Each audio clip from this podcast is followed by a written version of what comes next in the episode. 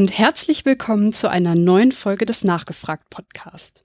Ich bin Michi und heute beschäftige ich mich mal wieder mit einem Thema, das uns ein bisschen vor Augen führt, dass die Esoterik und Pseudowissenschaften nicht immer so harmlos sind oder so lustig angehaucht, wie viele behaupten. Diesmal gucken wir uns an, wie rechte Ideologien und Esoterik oder Verschwörungstheorien zusammengehen und wie diese ja doch etwas kruden Ideologien im Internet verbreitet werden. Auch dazu habe ich mir wieder einen Gast eingeladen. Herzlich willkommen, Holm Hümmler. Hallo. Ja, hallo Michi. Hi Holm, du bist der erste Gast, den ich ein zweites Mal in meinem Format begrüßen darf. Das ehrt mich, ja. In der ersten Folge mit dir haben wir uns ja so ein bisschen mit deinem Steckenpferd auseinandergesetzt, nämlich der Quantenmechanik und wo ja die Esoterik so physikalische Begriffe und seriöse Wissenschaft verwursteln und halt quasi so ein bisschen missbrauchen. Das ist ja so ein bisschen das, wo du auch herkommst eigentlich, oder? Ja, ursprünglich schon. Ich meine, ich bin Physiker und äh, das waren so die ersten, die ersten Themen, mit denen ich mich auf skeptischer Seite angefangen habe zu beschäftigen. Und äh, ja, dann kamen irgendwann die Verschwörungsmythen dazu, ähm, inzwischen auch äh, mit meinem zweiten Buch da. Und über diese Geschichten bin ich dann irgendwann äh, auch zur rechten braunen Esoterik gelangt, ja. Der Hoaxmaster von Huxilla hat ja mal gesagt, dass du so der Erste in unserer Skeptiker-Szene warst, der sich damit auseinandergesetzt hat und die Wichtigkeit dieses Themas erkannt hat. Wie, wie kam es eigentlich dazu, dass du dieses Thema so für dich entdeckt hast? Also äh, Grundsätzlich glaube ich, dass der Alexander was anderes unter rechter Esoterik versteht als ich. Weil als er das gesagt hat, hatte ich gerade erst angefangen, mich damit zu beschäftigen. Also mit dem, was ich heute als rechte Esoterik bezeichne ich habe, wie gesagt, schon schon längere Zeit mich mit so Themen wie Verschwörungsmythen beschäftigt und mit mit äh, Neuschwabenland äh, tauchte dann irgendwann dabei auf, weil es eben auch was ist, so ein Verschwörungsmythos ist, der sich eben auch äh, relativ gut naturwissenschaftlich hinterfragen lässt. Also was müsste man eigentlich an, an technischen Voraussetzungen haben, um in der Antarktis überleben zu können und solche Dinge oder Reichsflugscheiben, wie müssen die fliegen können und weil ich auch so ein bisschen äh, so ein Dreh zu so historischen äh, Sachen und historischer Technik und, und, und historischer Militärtechnik habe, war, war das für mich ein relativ naheliegendes Thema. Insofern äh, tauchte dann auch irgendwann Axel Stoll bei mir auf dem Radar auf und das habe ich eine Weile vor äh, gemacht, bevor, bevor äh, Sebastian Bartoschek ihn interviewt hat. Aber an und für sich war das für mich auch immer eher so ein, so ein Nebenthema. Also das, was ich, das, was ich heute als rechte Esoterik bezeichnen würde, ist eigentlich erst so 2015 für mich aufgetaucht als wir in, in Friedberg, wo ich zur Schule gegangen bin, einen Kongress hatten, der von Querdenken TV ausgerichtet wurde. Was äh, mir zu dem Zeitpunkt erstmal noch gar nichts sagte. Ich wurde dann also von, von einem ehemaligen Schulfreund darauf angesprochen, ja, wir haben in Friedberg da diese Veranstaltung, du bist doch bei den Skeptikern, kannst du dazu irgendwas sagen und äh, kannst du, könnt ihr vielleicht uns helfen, da irgendwie äh, eine, eine Gegenveranstaltung oder sowas zu machen? Und äh, ich muss ganz ehrlich sagen, ich hatte erstmal äh, durchaus so gewisse Berührungsängste, als ich das Stichwort Antifa gehört habe, äh, mich damit mit äh, den Leuten getroffen habe, festgestellt habe, dass das ein sehr ähm, äh, rühriger und sehr äh, ja eine Bildungsinitiative ist in Friedberg, die da sehr sehr aktiv ist und ganz tolle Sachen macht. Und da äh, war dann eben die Frage, ja, was können wir denn da machen? Und dann haben wir gesagt, okay, wir machen ein, ein Gegenprogramm, wir machen Veranstaltungen, wo wir aufklären über die Leute, die auf diesem Kongress auftreten sollen. Und darüber äh, habe ich dann angefangen, mich mit Querdenken TV und mit den Leuten, die in diesem Umfeld agieren, dann eben näher zu beschäftigen. Ähm, von denen manche sich auch tatsächlich mit Pseudophysik beschäftigen äh, wo natürlich Verschwörungsdenken eine ganz große Rolle spielt, aber wo eben auch ganz viel drin ist, was man eigentlich eher so als, als, als ganz normale Alternativmedizin vielleicht eher auf dem Schirm hat, als ganz normale äh, Alltagsesoterik, Ayurveda und, und irgendwelche Geschichten über die Zirbeldrüse und äh, ja, ähm, Sachen, die man eigentlich nicht unbedingt mit Rechtsextremismus in Verbindung bringen würde, die aber tatsächlich relativ regelmäßig in diesem Kontext auftauchen. Was ich sehr krass finde übrigens, das ist auch so ein bisschen das Erschreckende, dass eben ganz, ganz simple, sag ich jetzt mal, esoterische Theorien dann mit dieser rechten Ideologie angereichert werden. Jetzt hast du ähm, schon zwei verschiedene Themen abgegrenzt. Du hast zum einen halt so dieses Reichsflugscheiben ähm, auf, der, an, auf der einen Seite, also sprich, wo man quasi ja so die Nazi-Zeit in Verschwörungsmythen kleidet und einmal halt eben ähm, ja, wie soll ich das sagen, die rechte Esoterik in Bezug auf ähm, Ideologie und politische Botschaften.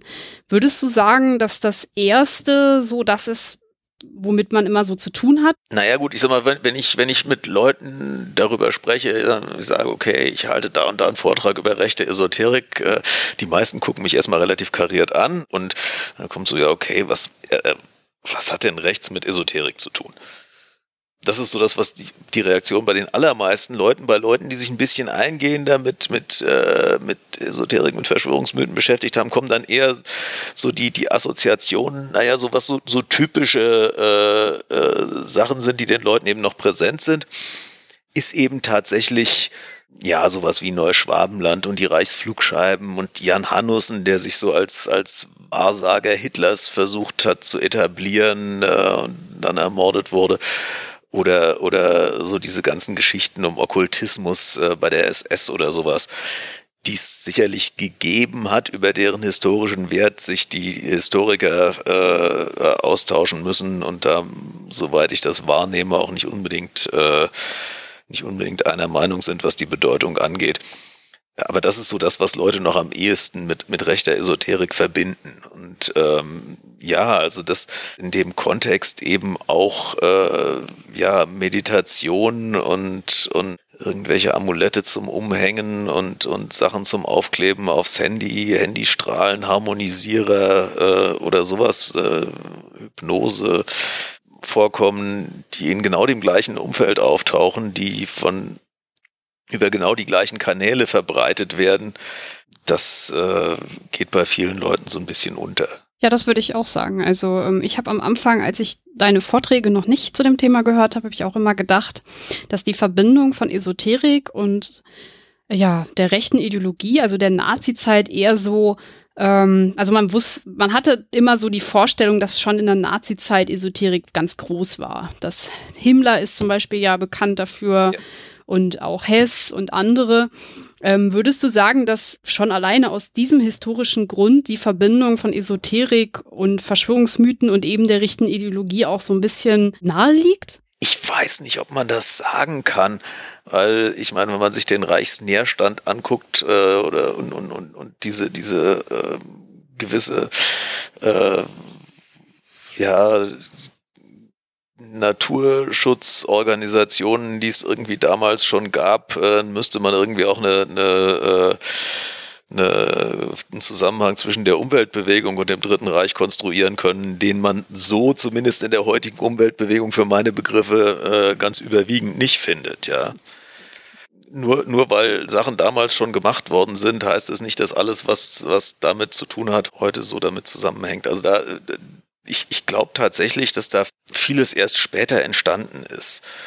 Also wir wissen, wir wissen zum Beispiel, dass diese Verknüpfung äh, von, von Reichsflugscheiben und Neuschwabenland eine Sache ist, die, die in den 70er Jahren von Ernst Zündel ganz bewusst so äh, verbreitet worden ist und die er wohl konstruiert hat, um, um äh, Nazi-Ideologie und Antisemitismus äh, in die, in die UFO-gläubigen Szene reinzutragen und sowas und ganz viel von der von der Literatur, auf die sich diese diese diese Reichsflugscheibengeschichten stützt oder sowas, stammt aus den 80er Jahren eigentlich erst.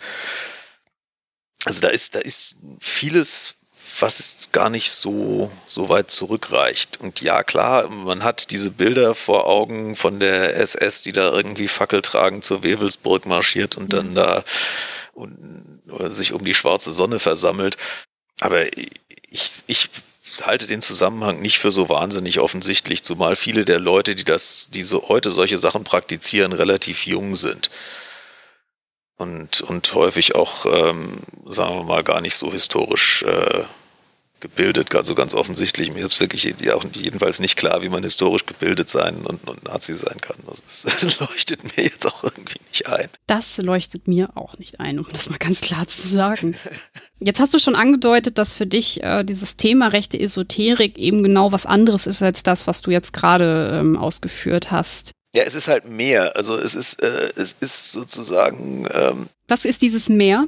Ja, dieses Meer ist äh, halt ganz, ganz viel äh, Mainstream-Esoterik, es, ist, es reicht, äh, da gibt es Astrologie in diesem Umfeld. Man findet also auf denselben Online-Kanälen, findet man also so Schlagworte wie transformatives Coaching und Sternenstaub-Astrologie und äh, im nächsten Moment äh, werden, dann, äh, wird dann, werden dann Hitler, Putin, Obama und Churchill miteinander verglichen oder, äh, oder jemand erzählt dann in einem Interview irgendwie, äh, dass, dass Hitler ein Projekt der Zionisten war oder sowas. Also das ähm, und im nächsten Moment äh, die gleiche die gleiche Interviewpartnerin äh, vermarktet also dann so so einen Amulett-ähnlichen Psi-Generator zum um den Hals hängen. Ja, das da, da laufen Dinge durcheinander, die ganz, ganz bizarr sind, die einem auf den ersten Blick äh, total widersprüchlich erscheinen,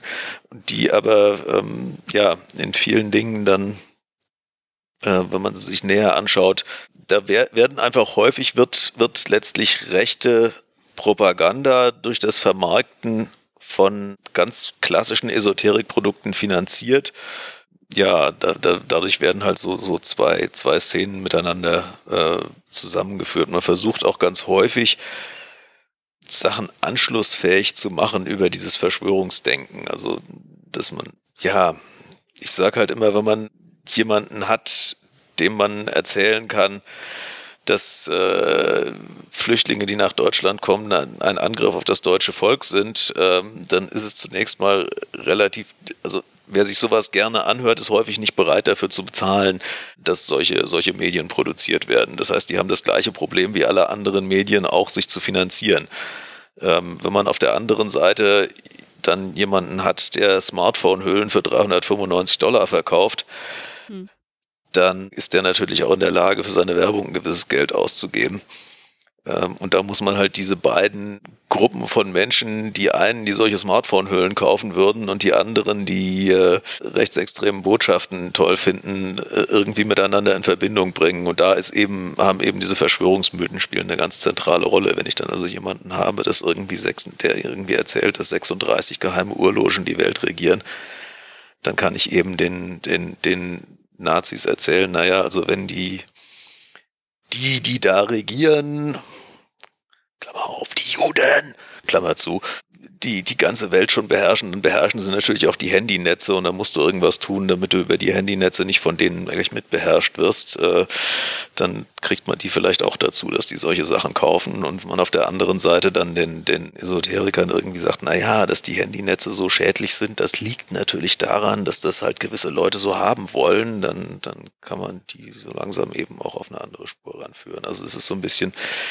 ganz, ganz viel, äh, die versuchen halt ihr Denken auch irgendwie in alle möglichen Richtungen anschlussfähig zu machen. Und ich meine, wo wir es gerade von der Umweltbewegung haben, diese Chemtrails, Verschwörungsgeschichten waren halt ein ganz, ganz äh, gezielter Versuch oder sind zumindest von, von, von der rechten Szene ganz gezielt benutzt worden, vor also 2014, 2015, um sozusagen eine verschwörungsgläubig äh, durchsetzte äh, ja, rechte Friedens-Umweltbewegung auf, darüber aufzubauen. Was also auch äh, auf den ersten Blick irgendwie total wirr ist, aber äh, wenn man sich tatsächlich das Jahr 2014 anschaut, hat man das gesehen. Da gab es diese, diese Montagsmahnwachen äh, gegen Chemtrails, äh, wo also letztlich irgendwie alles aufmarschiert ist, was dann irgendwie ein Jahr oder zwei Jahre später bei der, bei der Pegida wieder aufgetaucht ist. Ähm, aber an der Stelle 2014 äh, haben die sich halt irgendwie noch als, als äh, Friedensbewegte und Umweltschützer irgendwie äh, hingestellt. Das heißt, wir haben im Grunde eigentlich ähm, zwei Aspekte, die wir angucken müssen. Wir haben den Sender, also derjenige, der eine rechte Ideologie vertritt und halt auch entsprechend ähm, diesen Rassismus vertritt und das quasi an den Mann bringen möchte. Und er hilft sich jetzt mit Verschwörungsmythen und mit esoterischen Produkten, um halt zum Beispiel sein Angebot zu finanzieren. und dann entsprechend das anschlussfähig zu machen. Und dann gibt es den Hörer, der das dann konsumiert und quasi diese Ideologie quasi so durch die Hintertür mitbekommt. Ich glaube, ich glaub, dass es ganz viel so ist, dass Hörer zunächst mal gar nicht so richtig mitkriegen, was sie da konsumieren. Also wir haben im Moment äh, beispielsweise ein, ein Thema, das ähm, sehr, sehr stark gepusht wird ähm, aus dem Umfeld äh, von Klagemauer TV zum Beispiel, mhm. was ein aus der Schweiz stammender Online-Videokanal ist, der also einer äh, Organisation namens Organische Christusgeneration nahesteht, aber auch äh, ganz, ganz viel äh, nicht mal sonderlich subtil antisemitische äh, Inhalte verbreitet, der auf seinen Konferenzen, äh, also beispielsweise der Holocaust-Leugnerin Silvia Stolz ein Podium geboten hat auf deren Konferenzen, äh, also der, der äh, Michael Friedrich Vogt wieder, der von dem anderen Online-Kanal Querdenken TV ist, erzählen durfte über, über Destabilisierung mit der Migrationswaffe und die Drahtzieher im Hintergrund und so weiter. Also wirklich, wo wirklich ganz eindeutig rechte antisemitische, ausländerfeindliche Verschwörungsideen verbreitet werden. Ähm, und die verbreiten momentan sehr, sehr viel äh, Propaganda gegen 5G-Mobilfunk. Und es gibt kaum eine Diskussion auf Facebook, äh, wo es um 5G-Mobilfunk geht, wo nicht irgendwie unter den ersten zehn Postings irgendein Video von, von äh, Klagemauer TV verlinkt wird. Äh, was also ganz, ganz grauslich ist. Also die Art und Weise, wie die das präsentieren, ist auch irgendwie, es ist noch nicht mal gut gemacht, ja. Aber ähm, es ist so reißerisch offensichtlich aufgemacht, dass es die Leute irgendwie bewegt und dass es äh, immer wieder durchschlägt in, also wenn man dann den Leuten sagt, hast du dir mal angeguckt, was sonst auf diesem Kanal so verbreitet wird? Nö. Äh, ist das wichtig? Hm. Könnt man, man könnte doch mal hingucken, ja. Oder man könnte auch mal den, den Tonfall dieser, dieser, dieser äh, Ansager da sich mal anhören und sich mal fragen, was, was, was sagen die eigentlich zwischen den Zeilen, ja. Ja. Das heißt, wir haben da einen äh, Konsument, der da auch sehr naiv rangeht und dann entsprechend äh, in der einen Woche eine Verschwörungstheorie kritisiert und in der nächsten Woche dann mit zu Pegida geht und ja, die rechte Ideologie quasi aufgenommen hat. Ja, ich weiß gar nicht inwieweit. Ich glaube, das sind sogar relativ viele Leute, die gar nicht mal mit zu Pegida gehen würden, die trotzdem solche Sachen weiter verbreiten, ja. weil sie es irgendwie überhaupt noch nicht verstehen, was da, was da für politische Inhalte dahinter stehen, ja. Hm. Und wenn man sich dann einmal dran gewöhnt hat, sozusagen diese Sachen zu konsumieren und, und dieses, dieses Verschwörungsdenken, was dahinter steht, dann normaler geworden ist, äh, besteht natürlich schon die Gefahr, dass halt dann eben auch immer mehr extremistische Inhalte da, äh, da Fuß fassen und das dann irgendwann einfach als normal mit wahrgenommen wird. Hm. Was sind denn das für politische Inhalte, die da vorkommen? Beziehungsweise wie würdest du das Weltbild dieser rechten Esoterik beschreiben?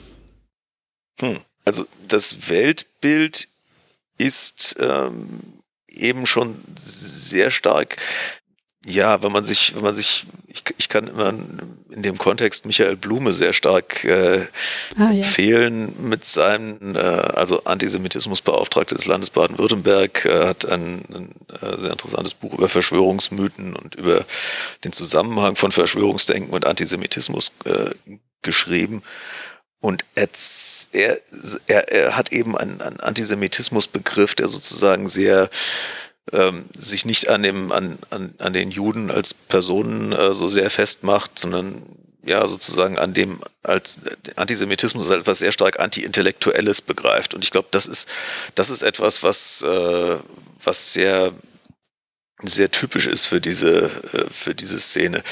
Also man man verbreitet so ein Denken, das äh, sagt, wir werden von irgendwelchen Eliten regiert, die am Volk vorbei regieren und äh, die uns schaden wollen. Mhm. Und Teil dieses Schadens ist eben auch dann die Pharmaindustrie und deswegen ist, ist die gesamte Medizin irgendwie schlecht und deswegen brauchen wir dann irgendwie ganz, ganz viel Alternativmedizin. Was ich auch spannend finde, in, in der, also man, man findet fast das gesamte Spektrum der Alternativmedizin in dieser Szene mit Ausnahme der Homöopathie. Also die, die Homöopathie ist also die spielt zumindest keine nennenswerte Rolle da drin. Verglichen damit, wenn man sich anschaut, wie bedeutsam sozusagen die Homöopathie sonst als als als äh, Teil dieses dieses äh, Alternativmedizin-Schwurbelmarktes ist, spielt die in dieser Rechtsesoterik-Szene eigentlich so gut wie keine Rolle. Ich habe immer das, äh, also entweder, äh, ich, mir ist nicht ganz klar, also entweder ich glaube, dass ein großer Teil der, der, der Homöopathen sich da auch tatsächlich davon abgrenzt, weil die sagen, damit wollen wir nun wirklich nichts zu tun haben. Ich glaube aber auch, dass, dass, dass äh, ein Teil dieser Szene die, die Zuckerkügelchen schlicht zu harmlos sind. Also das muss dann schon Petroleum sein, das man trinkt oder Chlorbleiche oder, oder, äh, oder sowas in der Richtung. Ja. Ähm, auch immer, also was immer sehr, sehr stark, äh, sehr, sehr gut ankommt, ist äh, alles, was irgendwie als, als Rauschmittel bekannt ist, muss auch ein Heilmittel sein. Ja, ob es jetzt, ob es jetzt irgendwelche Opiate sind oder ob es Cannabis ist oder, also das ist, das alles, alles, womit man sich irgendwie berauschen kann, das heilt auch Krebs. Das taucht fast mit einer gewissen Zwangsläufigkeit auf. Mal ist es Methadon, mal ist es Cannabis, also irgend sowas ist es immer, ja. So, jetzt ähm, haben wir da offensichtlich ein Weltbild, wo sich rechte Ideologie mit ähm, Verschwörungsmythen vermischt. Und wie gesagt, es gibt mehrere Gründe davor, vor allem auch die Finanzierung. Aber wie ähm, verbreiten sich denn jetzt diese Weltbilder? Also welchen Kanal haben sich diese Leute gesucht? Es gibt relativ äh, deutlich und relativ extrem gibt es so eine gibt es so eine Welt hauptsächlich online, also wo wo auch man wirklich ganz klar festmachen kann, da tauchen auf demselben Kanal wirklich Werbung für, für irgendwelche Pseudophysikprodukte auf, äh, zusammen mit Verschwörungsdenken, wo irgendwie jemand über Chemtrails erzählt und im nächsten Moment jemand irgendwelche Reichsbürgergeschichten erzählt und dann jemand irgendwie erzählt, äh, dass wir ja äh, von, von, den, von, den, von den Flüchtlingen irgendwie äh, das, das, das deutsche Volk ausgerottet werden soll. Also das, das, das in, in, der, in der Reihenform ist es eine Sache, die ziemlich stark online passiert, ganz, ganz typisch in Online-Videokanälen. Ich hatte jetzt eben Klagemauer TV erwähnt, ich hatte Querdenken TV erwähnt, Bewusst TV ist auch so ein typischer Kanal, den man in dem, in dem Umfeld einordnen muss. Vieles davon, also äh, nur Viso TV ist äh, sozusagen so ein, so ein Sammelportal, wo unterschiedliche äh, Formate laufen. Da finden sich auch Dinge wieder, wo ich sagen würde, ähm, die sind äh, zumindest mal sehr, sehr unappetitlich äh, zusammen mit, mit beispielsweise Alternativmedizin dann eben auf einem anderen Unterkanal oder so. Das ist so das, wo, wo die sich relativ offen austoben. Das grundsätzliche Denken findet sich immer wieder mal auch in, in Printkanälen, wo es wesentlich subtiler ist, wo ähm, man auch, ähm, sagen wir mal, deutlich mehr darauf achtet, sich nicht rechtlich angreifbar zu machen, wo man möglicherweise auch deutlich mehr darauf achtet, nicht als Antisemit bezeichnet werden zu dürfen. Ähm, also wenn ich Richtung Richtung äh, äh, Kompaktmagazin zum Beispiel denke oder so, da äh, versucht man ja schon sehr viel deutlicher sich dagegen zu wehren äh, und sich, äh, wenn man, wenn man äh, als nicht demokratisch oder so dargestellt wird. Aber dieses, dieses grundsätzliche Denken, wir, wir werden irgend von irgendwelchen komischen Mächten regiert und äh, da ist irgendwo die große Verschwörung im Hintergrund, das gibt's da eben auch. Ja. Äh, und sehr, sehr ähnlich vieles davon, teilweise mit einer ganz kleinen Distanzierung, findet sich dann eben auch auf Kanälen wie RT Deutsch oder Sputnik News, äh, wo dann letztlich äh, die russische Regierung dahinter steht. Ja. RT, Russia Today. Genau. Jetzt hast du so ein paar von diesen Medien aufgezählt, sowohl im Printbereich, aber vor allem auch im Internet. Wie habe ich mir denn diese Formate vorzustellen. Ist das ein bisschen wie äh, so ein Nachrichtenformat? Also wollen die ein Nachrichtenformat sein? Oder äh, was, was passiert da genau? Also das ist, das ist unterschiedlich. Also ich sag mal, die, die ich jetzt ähm, erwähnt habe, überwiegend, verstehen sich, glaube ich, eher als so ein Magazinformat. Also das, mhm. was die präsentieren, äh, sind in der Regel relativ lange äh, Sendungen, ähm, relativ lange Filme, die laufen so typischerweise zwischen einer Dreiviertelstunde und einer Stunde ähm, und haben einen extrem hohen Interviewanteil. Das heißt also auch von der Bebilderung sieht das im Wesentlichen so aus, dass sich zwei Leute im Studio gegenüber sitzen, sich im Prinzip so unterhalten, wie wir das hier tun, äh, und dann läuft eine Kamera mit und filmen oder laufen ein paar Kameras mit und filmen die beiden Leute und ab und zu äh, werden dann irgendwelche Grafiken eingeblendet oder die sind da bilden dann den Hintergrund. Also es ist, das ist kein, kein teuer produziertes Videoprogramm, äh, sondern letztlich was relativ einfaches. Auf Klagemauer TV ist es häufiger so, dass einfach eine Person wie ein Nachrichtensprecher Sprecher dasteht und diese Sachen eben erzählt und dann kommen diese Einblendungen dazu. Ähm, das sieht, sieht also dann mehr, schon, schon mehr aus wie jetzt vielleicht das, das Heute-Journal oder die Tagesthemen von der Aufmachung her. Aber es ist kein Nachrichtenprogramm in dem Sinne, dass mehrere Nachrichten in einem Block abgearbeitet werden, sondern es ist halt schon relativ lange Blöcke über ein Thema es gibt auch immer wieder mal Versuche, sowas wirklich in Form eines, eines Nachrichtenformats zu bringen. Ähm, einer der ausdauerndsten waren sicherlich die Honigmann-Nachrichten. Äh, also der, der Honigmann-Blog war ein ursprünglich rein schriftlicher Blog, der ziemlich erfolgreich war in dem Bereich. Also mit, mit zeitweise äh, 40.000 Zugriffen am Tag, laut deren Besucherzähler zumindest über den also äh, schon teilweise ziemlich krasse Sachen verbreitet worden sind. Und also der Betreiber dieses Blogs, der, der sich eben der Honigmann nannte, ist also auch äh, mehrfach verurteilt worden, war dann irgendwie zuletzt äh, wegen Volksverhetzung äh, zu einer Haftstrafe ohne Bewährung verurteilt. Also das äh, sind also schon relativ krasse Sachen, aber der hat tatsächlich zusammen mit ähm, seiner Partnerin, seiner Frau, weiß ich nicht, also jedenfalls mit einer Frau in seinem Alter äh, im Wechsel mit ihr über einen relativ langen Zeitraum fast täglich äh, die Honigmann-Nachrichten gebracht, wo die eben dann ähm, 10 bis 20 Minuten lang die Nachrichten des Tages sozusagen aus so einer bräunlich verschwörungsdenkerischen äh, Ideologie heraus kommentiert haben. Was äh, also schon äh, sagen wir mal, wenn man sich das angeguckt hat, äh, vom, vom äh, also es war halt sehr unprofessionell gemacht, ähm, aber auch von den Inhalten her irgendwie schwer zu ertragen eigentlich, wenn man so ein bisschen äh, demokratisches Denken hat. Aber das, äh, ja, hat bis zu seiner Inhaftierung und dann schließlich äh, erst dann, dann äh, gestorben, bevor er das dann wieder richtig beleben konnte, war das ein sehr, sehr erfolgreicher Kanal auf der, auf der Schiene. Hm. Also es ist, wie gesagt, es ist nicht alles äh, nur Video, vieles davon ist auch, ist auch eher ein klassisches Blog-Format, aber es läuft halt schon sehr viel online. Also weil Print eben nochmal mit ganz anderen Kosten verbunden ist. Also da muss es dann schon wesentlich massengänglicher gängiger sein. Äh, dann bewegt man sich so zu, auf, einem, auf einem Niveau wie eben Kompakt oder, oder der, der, der, äh, der Kopfverlag oder sowas, die teilweise auch schon ziemlich seltsames Zeug verbreiten, aber sozusagen ähm, sich äh, doch eher äh, nicht vorwerfen lassen wollen, dass sie sich irgendwie vom Boden der Verfassung äh, gelöst haben. Ja. ja. man, man muss letztlich, man muss letztlich halt immer, immer so weit sein, dass man im juristischen Sinne äh, noch nicht belangt werden kann und im schlimmsten Fall äh, gewisse Chancen hat zu gewinnen, wenn einen jemand als Faschist oder Antisemit bezeichnet. Ja, das, das und deswegen äh, bin ich auch manchmal ein bisschen vorsichtig, wie ich mich jetzt hier ausdrücke. Das ist einfach, äh, man, man weiß es halt nicht.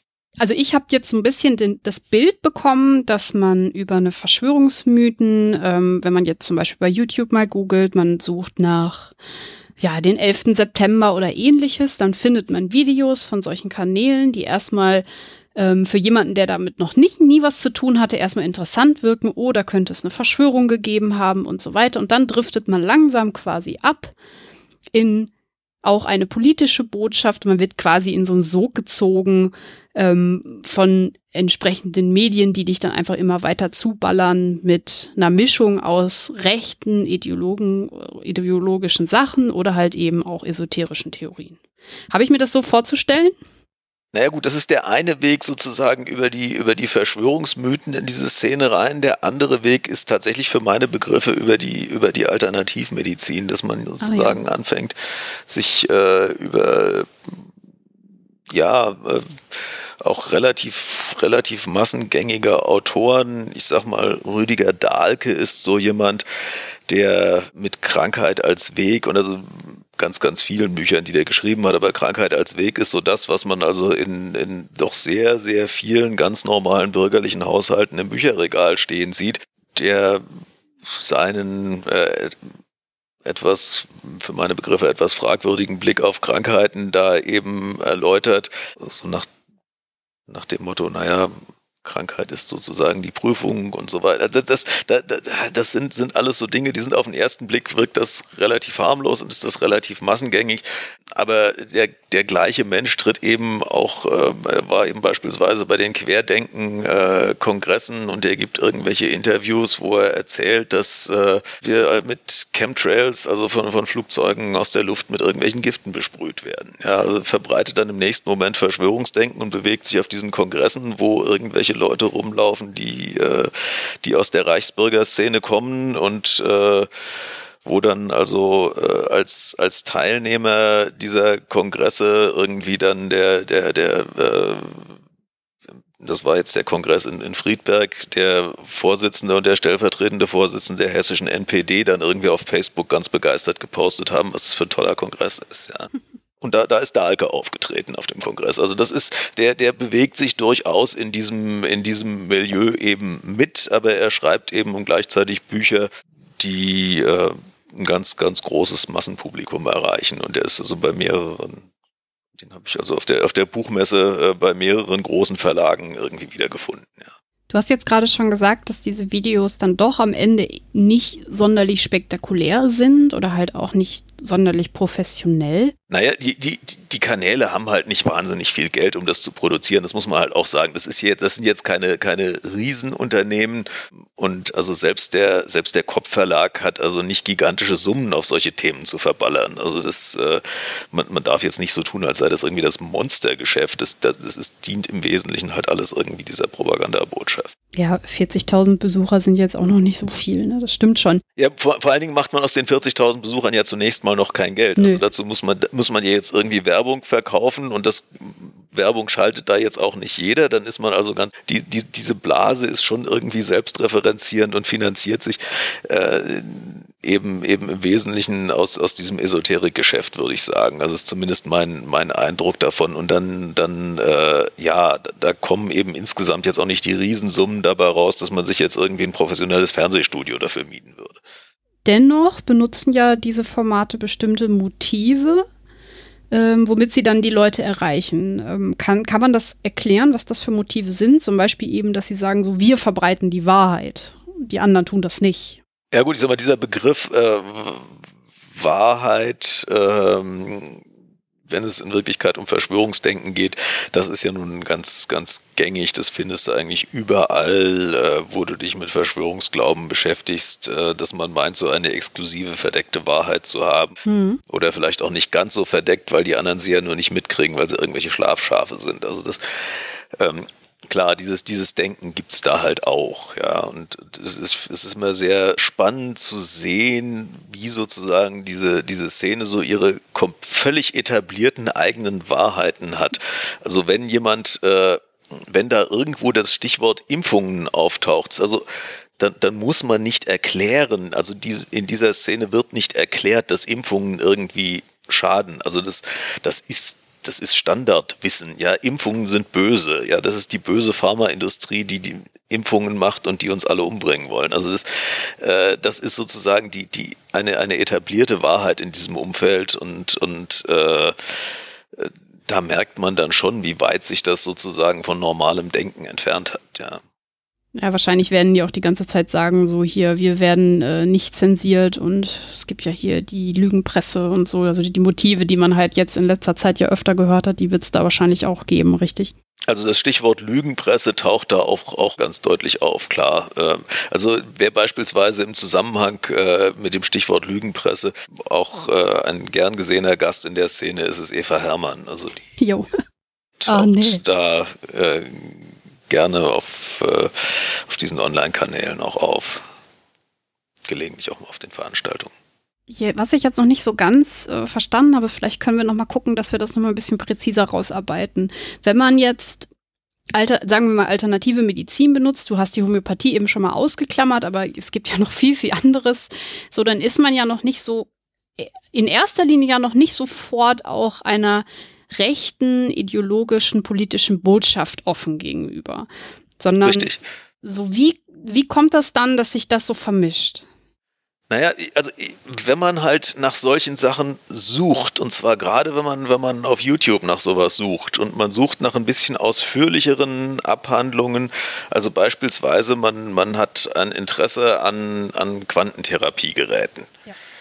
Äh, man hat, hat, einem jemand erzählt, da gibt es ja diese Heilung durch Quantenphysik und da gibt es irgendwelche ganz tollen Geräte. Gibt es also auch Geräte, die so aus dem näheren oder weiteren Umfeld der Hare Krishnas stammen, die jetzt ja auch nicht als, als äh, so ein Fall von, von, von Rechtsextremismus äh, gelten aber man hat jetzt irgendwie den Namen von so einem Therapiegerät gehört und gibt das irgendwie ein und sucht irgendwie ausführlichere Informationen darüber, dann kann man das halt in schriftlicher Form äh, beim Hersteller bekommen. Oder man kann sich halt irgendwelche Videos angucken, wo also Hersteller oder, oder Vertreiber davon dann eben auf irgendwelchen Online-Kanälen auftreten. Und diese Online-Kanäle, wo die auftreten und wo die dann einstündige Sendungen darüber machen, wie toll ihre Geräte sind, das sind eben genau diese Online-Kanäle, mhm die diese Propagandasachen verbreiten da kommen dann eben auch so, so, so, so unterschwellige Sachen häufig dann in den Interviews rein. Also äh, wie, wie dann zum Beispiel so dieses, dieses, äh, ja klar, Impfungen sind ja schädlich und wir müssen das, also wir, wir bieten mit unserem Gerät eben auch damit kann man auch Impfschäden behandeln oder die Folgen von Impfungen ausleiten oder sowas. Also das, das, äh, das gibt's dann, das ist sozusagen dann der, der, der nächste Schritt und dann geht's irgendwie weiter und dann hat man also Rüdiger Dahlke, der ja, wie gesagt, eben als, als Alternativmediziner da, da auftaucht und dann irgendwie erzählt, dass gesundheitliche Probleme in unserer Gesellschaft ja auch daher kommen, dass wir einfach viel zu wenig Autorität und Hierarchie in unserer Gesellschaft haben. Äh, und im nächsten Moment erzählt er dann von Chemtrails und das äh, so, so ähm, driftet das dann eben langsam ab. Und ich glaube, dass ganz, ganz viele da am Anfang wirklich nur über ein Interesse an solchen Sachen reinkommen manche merken eben dann relativ schnell, in welchem Umfeld sie sich da bewegen und sind möglicherweise davon auch abgestoßen, aber manche anderen merken es eben nicht und fangen eben an, sich immer mehr damit zu beschäftigen und das, das greift eben so um sich. Weil irgendwann ist man dann in dieser Blase halt drin, wo eben nur noch solche Sachen konsumiert werden. Ja, ich habe mich das halt gerade nochmal gefragt, weil man könnte ja auch, wenn man sich finanzieren will, ja auch Werbung für andere Produkte machen. Für einfach ganz simple Produkte, die eigentlich niemandem schaden. So, das, das ist halt so ein bisschen das, was ich noch nicht so im Kopf zusammenkriege, warum man da direkt dann auf ähm, zum Beispiel so einen Quantenheilungsapparat gehen muss oder die, diese Konvexspiegel oder sonst was die da sonst so alles verkaufen also die, die, die großen äh, Konsumgüterhersteller wirst du dafür nicht kriegen. Also die äh, werden sich nicht die Finger damit verbrennen, dass sie, dass sie im, im Umfeld von äh, Hetze gegen Flüchtlinge irgendwie inserieren. Also das passiert denen manchmal über irgendwelche Agenturen und über wo dann, wo dann Werbung irgendwie indirekt gekauft wird oder sowas, dass die da auftauchen.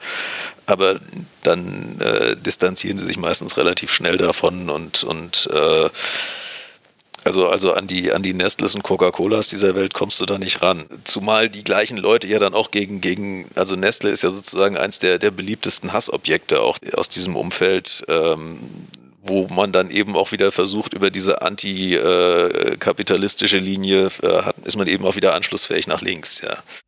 Das ist, das ist eben auch ein, auch ein ganz, ganz beliebtes Thema. Also man, man, ist, man ist darüber eben alternativ, man, man, man ist nicht Mainstream. Äh, ich glaube, das ist ein Ding, was diese, diese Achse irgendwie attraktiv macht. Ein anderes, äh, ein anderes Ding ist eben, dass ich glaube, bei diesen Esoterikprodukten einfach auch die Margen wahnsinnig hoch sind. Also man braucht eben nicht man muss eben nicht das Massenpublikum ansprechen. Wenn ich Limonade oder, oder äh, Haferflocken verkaufe, dann brauche ich eben sehr, sehr viel Publikum, damit sich das lohnt und dann äh, kann ich es mir nicht leisten, irgendwie sozusagen nur, nur zehn Prozent der Gesellschaft anzusprechen, die sich in solchem, in so einem Umfeld bewegt wenn ich weiß, dass ich sowieso nur Leute ansprechen kann, die sich irgendwie äh, von der von normaler Medizin beispielsweise verabschiedet haben, dann äh, bin ich da schon ja, komme ich, ist mein, mein Gesamtkundenpotenzial von vornherein kleiner und wenn da ein einigermaßen, eine einigermaßen Deckung drin ist, dann äh, ja, das ist eben, das ist eben sehr attraktiv. Also ich glaube, die, die, ich glaube, dass sogar, dass viele der, der Leute, die auf diesen Konferenzen, zumindest mal im, im Umfeld dieser Konferenzen, auf vielleicht ihren Stand da haben und, und da ihre, ihre, ihre Esoterikprodukte verkaufen, ähm, dass die selbst mit diesem, mit diesem ganzen politischen Kram, der auf der Konferenz dann da gesammelt wird, gar nichts anfangen können. Also das, äh, das wird die wahrscheinlich auch gar nicht interessieren. Hauptsache, die verkaufen ihre Wünschelrouten, ja. Ja. Bei, bei den Leuten, die da, die da Reden halten, äh, kann ich mir eher nicht vorstellen, dass die nicht mitkriegen, wer irgendwie die nächste Rede hält. Also das, äh, wenn dann irgendwie äh, im einen Moment jemand über, über freie Energie und äh, referiert und irgendwie im, im paar Vorträge danach jemand äh, über einen Prozess gegen einen Holocaust-Leugner äh, referiert und hinterher wegen Holocaust-Leugnung selbst vor Gericht landet. Also ich meine, das muss man ja merken, vor allen Dingen, wenn man dann noch im Publikum sitzt. Und aber die Leute, die draußen äh, im, im Vorraum der, der Konferenz da ihren, ihren Stand haben und, und äh, und ihre, ihre Heilsteine verkaufen. Äh, ja, ich glaube, denen ist das einfach nur, ich weiß so, sie werden zum großen Teil gar nicht großpolitisch sein, ja. Möglich.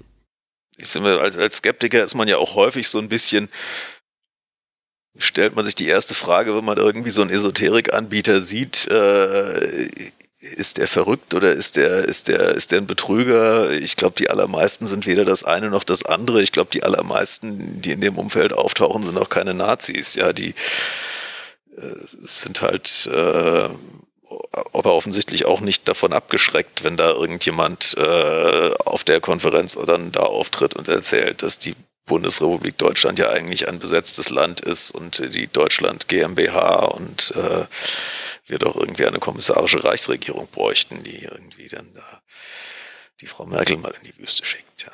Das, also eigentlich müsste es einem auffallen, aber ich glaube, vielen Leuten, äh, bei vielen Leuten läuft das so im Hintergrund mit durch. Ja. Das ist halt eine der alternativen Wahrheiten, die da mit auftaucht, neben den, neben den alternativen Wahrheiten der alternativen Medizin. Ja. Ja, das ist ja ein bisschen so wie, ja, nicht jeder AfD-Wähler ist ein Nazi, aber sie wählen halt Nazis. Also deswegen so richtig außer Verantwortung nimmt es sie dann ja nicht am Ende, wenn sie es konsumieren und vielleicht sogar noch verbreiten. Also hinzu kommt, dass ich persönlich auch noch finde, dass die Macher, also ähm, so die, die hinter diesen Kanälen stecken, das sind, die haben schon sehr rechte Vorstellungen. Wenn man sich Michael Friedrich Vogt anschaut, äh, den, den Kopf hinter, also wem, wer diese Kanäle wirklich betreibt, wem die gehören, äh, wer, von wem das Geld kommt, äh, ist nochmal ein anderes Thema. Das ist häufig auch gar nicht so richtig transparent. Ähm, aber man sieht sozusagen die Leute, die ihre, die ihre, ihre Visage in die Kamera halten, wie jetzt Michael Friedrich Vogt auf, auf Querdenken TV oder Joe Konrad auf, äh, auf äh, Bewusst TV. Die beiden haben zusammen über, über zwei Jahre versucht, äh, Konferenzen zu organisieren, auf denen sie die unterschiedlichen Reichsbürgerströmungen zusammenbringen wollten. Da ist relativ klar, wo die einzuordnen sind, ja. Oder so verurteilte Holocaust-Leugner, Horst Mahler. Du hast eben noch ein anderes Beispiel genannt, das fällt mir jetzt gerade nicht mehr ein. Silvia Stolz, das war die Danke, Verteidigerin ja, genau. von, von Horst Mahler, die äh, dann über den Prozess gegen Horst Mahler berichtet hat auf dieser, auf diesem, äh, auf dieser Antizensurkonferenz von, von Klagemauer TV und äh, daraufhin dann verurteilt wurde, wobei das Verfahren sich dann irgendwie ganz komisch, also das, da, da gab es dann eine erfolgreiche Berufung. Insofern, ich weiß gar nicht, wie das Verfahren letztlich endet, was da letztlich rechtskräftig geworden ist, aber sie ist jedenfalls erstinstanzlich zu einer, zu einer längeren Haftstrafe verurteilt worden.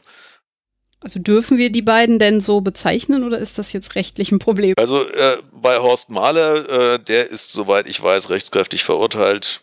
Bei Silvia Stolz weiß ich tatsächlich nicht, wie die Verfahren ausgegangen sind. Insofern, äh, ich weiß, ich weiß nur, dass sie, dass sie äh, erstinstanzlich verurteilt worden ist und äh, da äh, Rechtsmittel eingelegt wurden. Ich bin auch kein Jurist, ich kann mich auch nicht, äh, ich, ich will auch mich gar nicht mit der Frage beschäftigen, wo äh, rechtsradikal aufhört und rechtsextrem anfängt und wo die nur äh, geschmacklose und nur äh, schlimme Meinungsäußerung aufhört und wo die, die äh, nicht mehr vom, von der äh, von der Redefreiheit gedeckte äh, Volksverhetzung anfängt, das kann ich nicht beurteilen. Insofern kann ich mich immer nur ja so gut wie es halt wie, wie es einem halt bekannt ist äh, an dem orientieren, was Gerichte entschieden haben. Das im Fall Horst Mahler ist es klar, im Fall Silvia Stolz müsste ich es nochmal nachrecherchieren. Wie ist es denn? Ähm, ist das sowas wie Holocaust leugnen, ähm, so ein Hitlerkult, eben die schwarze Sonne und anderes? Oder auch eben der Hitlergruß, also sprich strafrechtlich problematische Aussagen in diesen Szenen auch sehr stark verbreitet oder sind das Ausnahmen? Also ich, ich glaube so die, die offenen Nazis tauchen auf diesen Veranstaltungen mit auf. Also wie gesagt, wir hatten diese, diese NPD Politiker, die, die da äh, mit, mit aufgetaucht sind. Es gibt die gleichen Ayurveda und, und Anti-Impf-Geschichten äh, und ja, auch, auch Dahlke-Bücher, die empfohlen werden auf, auf einem Blog, den ich hier namentlich gar nicht äh, unbedingt angeben möchte, auf dem man sich aber Mein Kampf und Hitler reden und, und, und, und, und Goebbels reden und sowas runterladen kann. Und Buchauszüge über, aus, aus, aus, aus irgendwelchen antisemitischen Hetzbüchern aus dem Dritten Reich.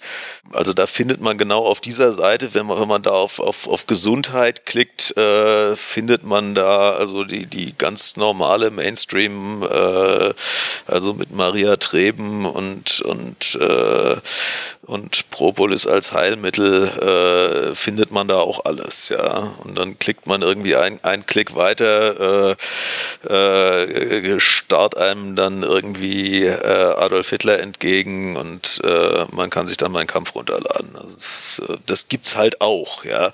Aber ich sag mal, das ist nicht, würde ich jetzt nicht als, als die, die Mehrheit in dem, in dem Segment bezeichnen. Also in den allermeisten Fällen ist sozusagen dieses, ähm,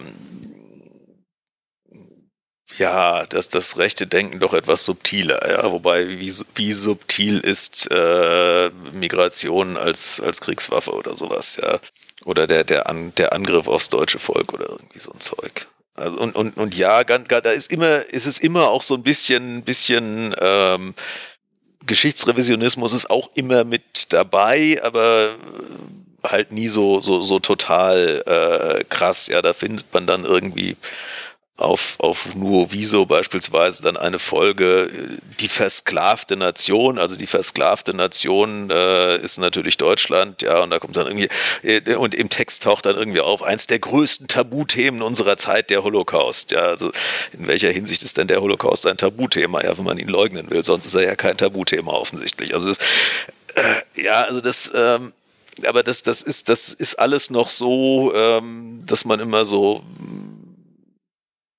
ja, äh, dass, dass man sich immer so versucht, an der, an der Grenze des noch Sagbaren entlang zu äh, lavieren, ja. Also le letztlich nicht viel anders, als, als, es, als es große Teile der AfD eben auch tun, ja. Und dann wird auf der anderen Seite taucht, um jetzt gerade bei, bei nur wieso zu bleiben, gibt es dann die eine andere Folge, wo dann irgendwie äh, sich darüber beschwert wird, dass, äh, dass eben jeder, der irgendwie anders denkt, als Nazi bezeichnet wird. Ähm, hm. Ja.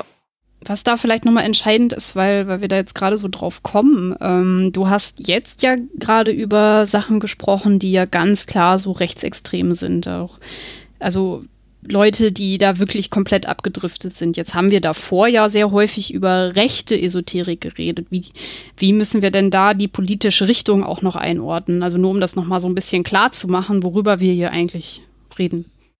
Ja, also es, es, ist halt ein Spektrum und das ist, wie gesagt, ich, also ich, ich mag persönlich den, den Begriff rechts für Dinge, die irgendwie ins, ins Rechtsextreme tendieren, eigentlich nicht so gerne, weil rechts, äh, naja, rechts ist eben eigentlich alles rechts der Mitte und wenn man irgendwie sagt, äh, lass uns jetzt nicht über, über Median und Mittelwert diskutieren, aber äh, so ungefähr die Hälfte der, einer Gesellschaft ist irgendwie rechts der anderen Hälfte, ja.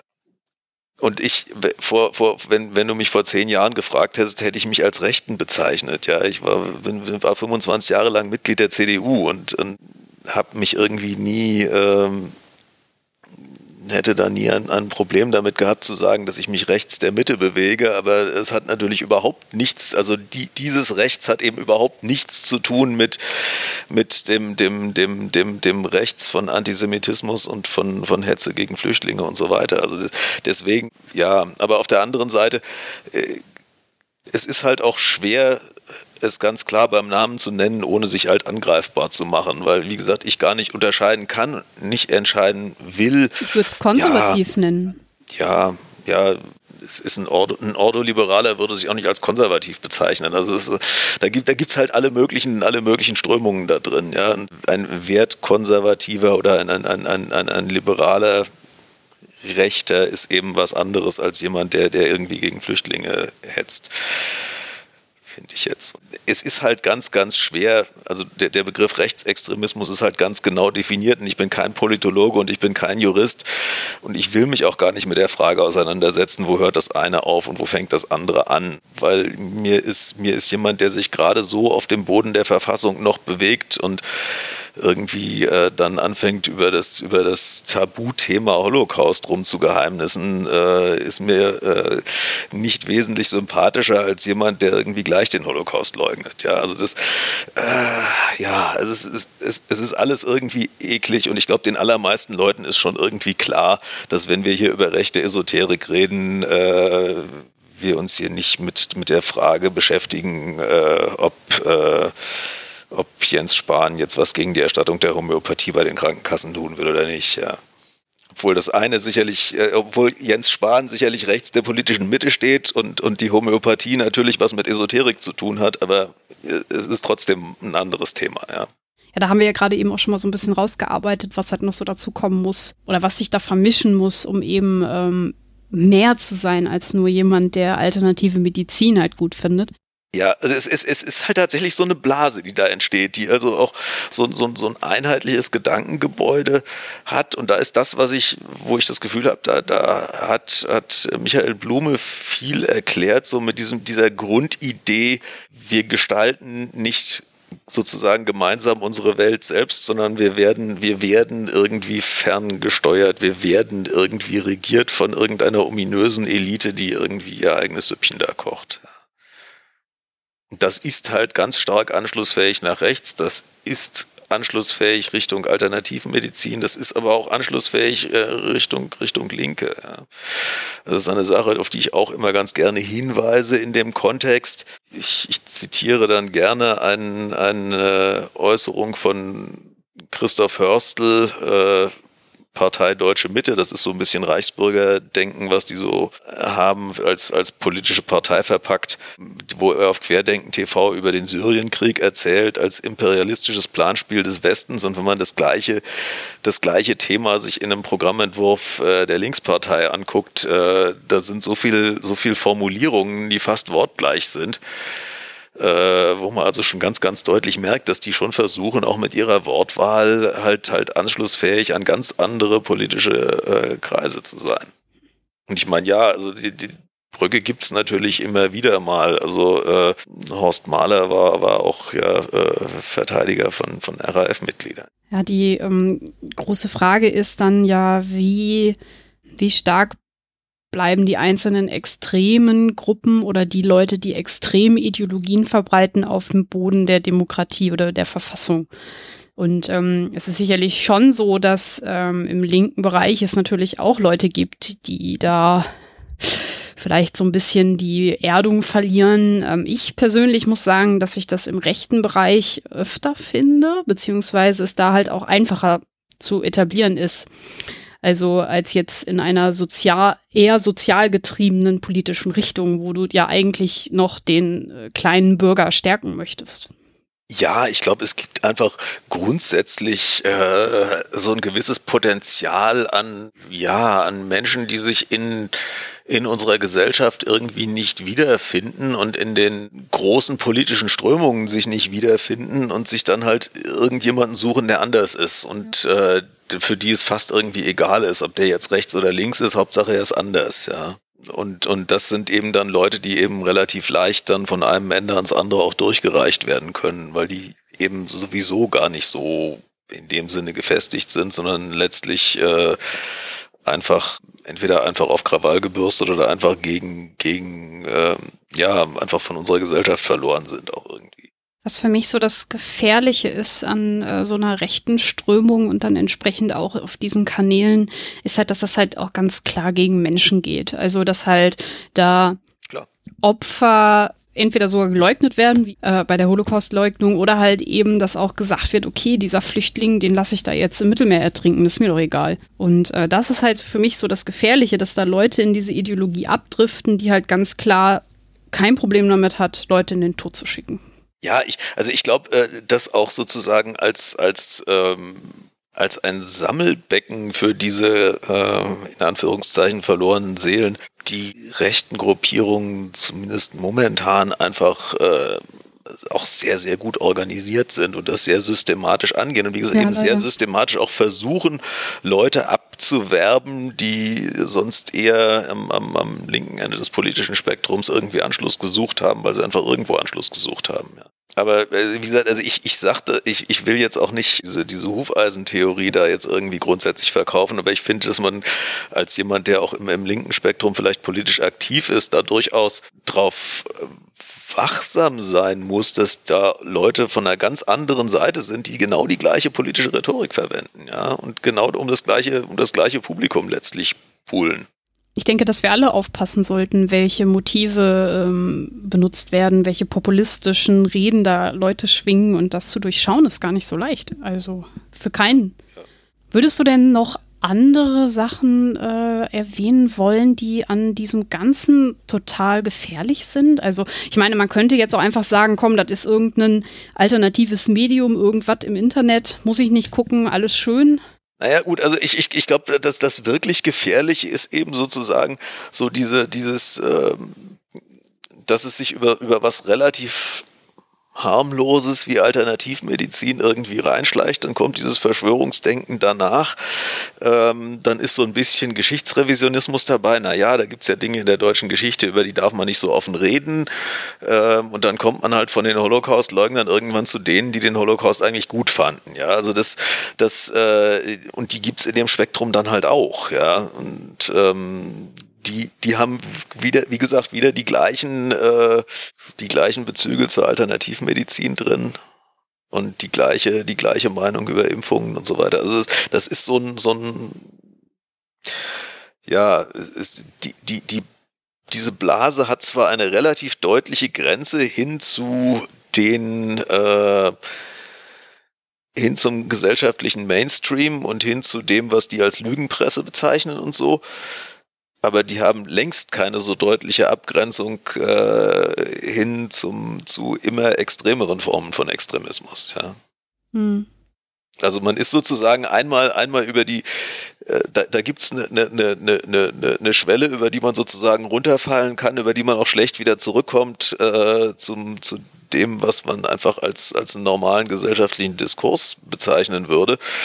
Aber auf der anderen Seite gibt es eben keine, keine, keine Schwelle mehr, die das irgendwie systematisch trennt von vom König von Deutschland oder irgendwelchen, irgendwelchen Reichsbürgern, die dann anfangen, Leute zu erschießen, äh, weil sie sich irgendwie vom Gerichtsvollzieher bedroht fühlen oder, oder ihre, ihre Privatarmeen da aufbauen oder irgendwelche Wehrsportgruppen betreiben oder so. Also, und, und bis, bis hin, wie gesagt, zu Leuten, die halt auch wirklich ganz offen Hitler verehren oder, oder sich, äh, sich als, als auf Facebook über sich schreiben, ich als bekennender Nationalsozialist, ja. Also das gibt's halt alles in diesem Spektrum.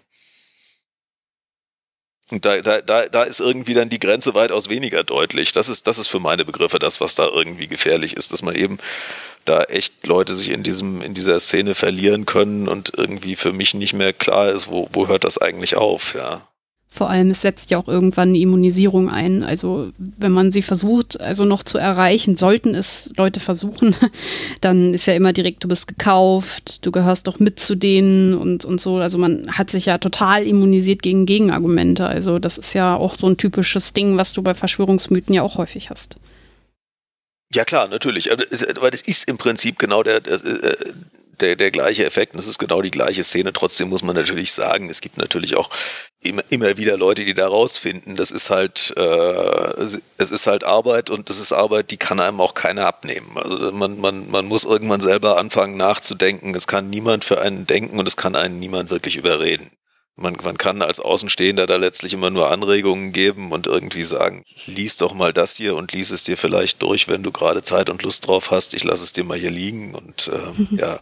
Aber du hast doch äh, in der Skeptiker-Szene ja auch schon gezeigt, dass man was tun kann, indem du zum Beispiel dich, ich sag jetzt mal, gegen diese Kongresse engagierst, indem du halt aufklärst und dann halt eben auch den Städten sagst, was sie da gerade machen, also wem sie da gerade einen Raum bieten. Würdest du sagen, dass das so das ist, was wir auch machen können?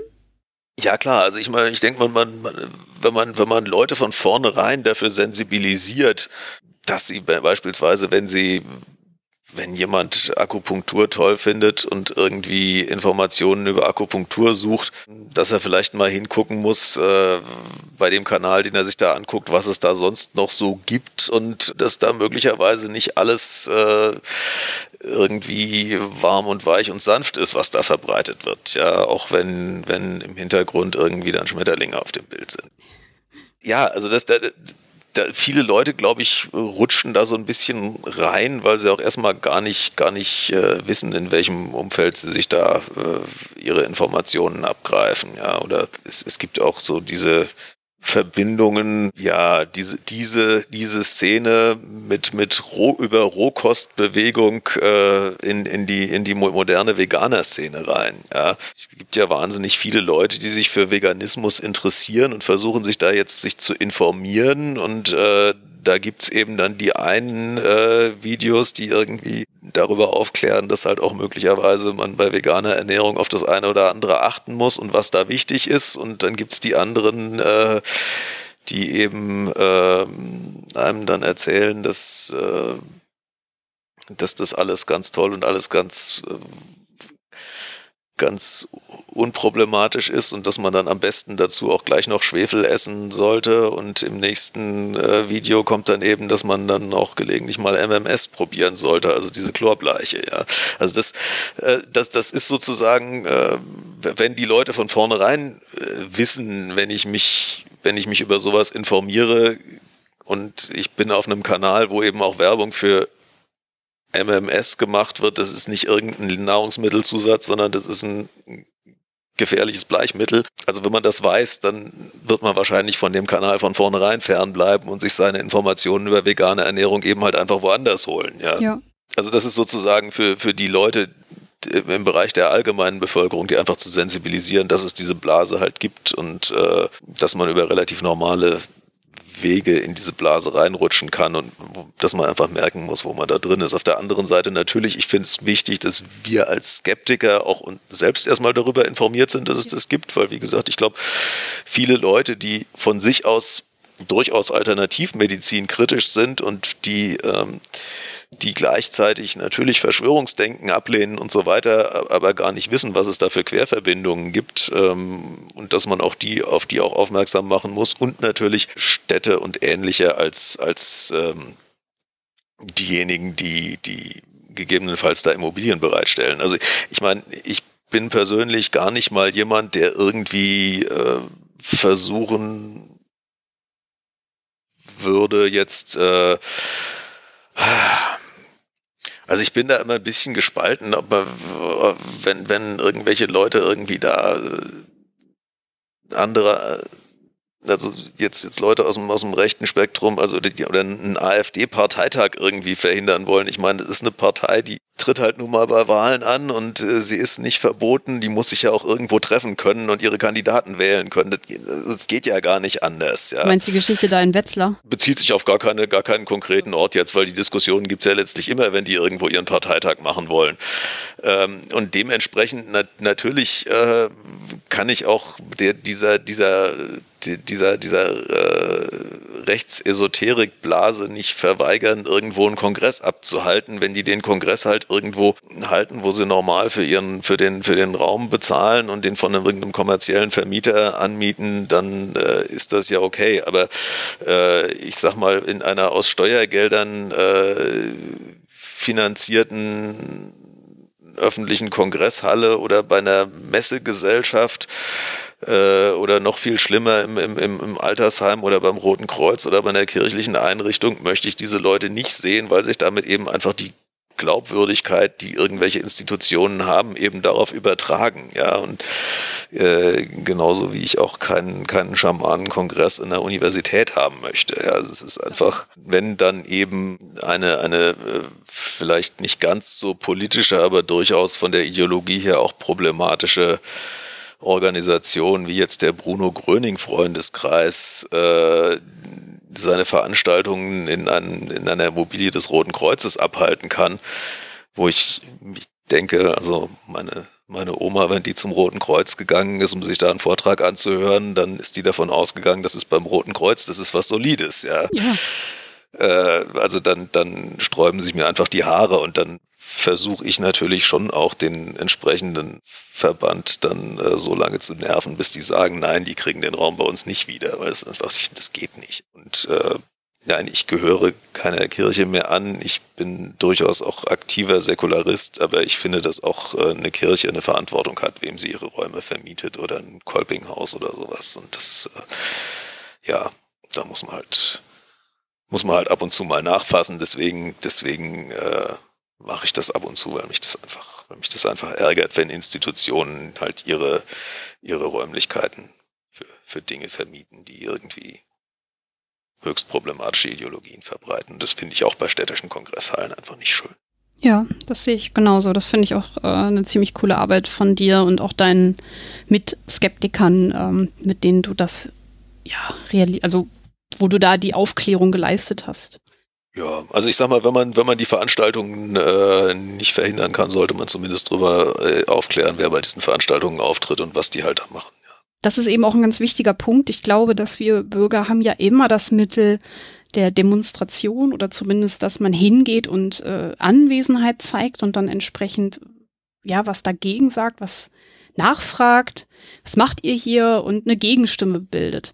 Die Chance haben wir ja eigentlich immer. Auch wenn jetzt die AfD zum Beispiel einen Parteitag irgendwo macht, kann man ja immer demonstrieren. Ja, klar. Also ich meine, das ist, äh, wie gesagt, da habe ich auch überhaupt keine, wo ich ein Problem damit habe, ist, wenn man sozusagen dann den, den, den Saal blockieren will oder sowas und dann, äh, weil das ist dann irgendwie, äh, ja, weiß nicht. Also letztlich, äh, solange man sich nicht äh, komplett vom, vom Boden der Verfassung verabschiedet hat, finde ich, hat man das Recht, seine Meinung zu sagen und dann hat jeder andere das Recht äh, zu sagen, dass er diese Meinung scheiße findet. Und dann, das gehört dann irgendwie auch dazu. Ja, und im Zweifelsfall, äh, wenn halt sehr, sehr viele ihre Meinung sehr, sehr deutlich äh, dann dazu sagen, ist es ja auch, äh, auch nur wünschenswert. Ja. Genau, deswegen habe ich gerade nochmal das äh, demokratische Mittel der Demonstration halt angemerkt, weil das ist ja eben ja, die Chance, klar. die wir Bürger immer haben und ähm, das sollten wir nutzen. Ja, es ist natürlich sozusagen ein, ein Mittel, äh, mit dem man auf was aufmerksam machen kann, aber mit dem es sehr, sehr schwer ist, sozusagen differenziert sich mit etwas auseinanderzusetzen. Deswegen ist das äh, sozusagen, das ist sozusagen das, das Mittel, mit dem man erstmal Aufmerksamkeit kriegt und dann, dann muss man aber weitermachen, ja. Genau, dann muss man aufklären. Dann muss man in den, genau, muss man eben entsprechend auch was dahinter haben in dem, äh, in dem Diskurs, äh, auch, auch vertiefend. Genau, und den Leuten auch erklären, wie man halt Quellenkritik macht, wie man erkennt, was die für Motive benutzen und in was für einer Szene man sich da befindet. So, also wir haben ja jetzt wirklich einen ganzen Batzen an, an Sachen durchgesprochen. Ähm, würdest du sagen, dass wir das meiste in Bezug auf die rechte Esoterik haben oder haben wir noch einen wichtigen Aspekt vergessen? Ich glaube, wir haben die wichtigsten Punkte angesprochen, ja.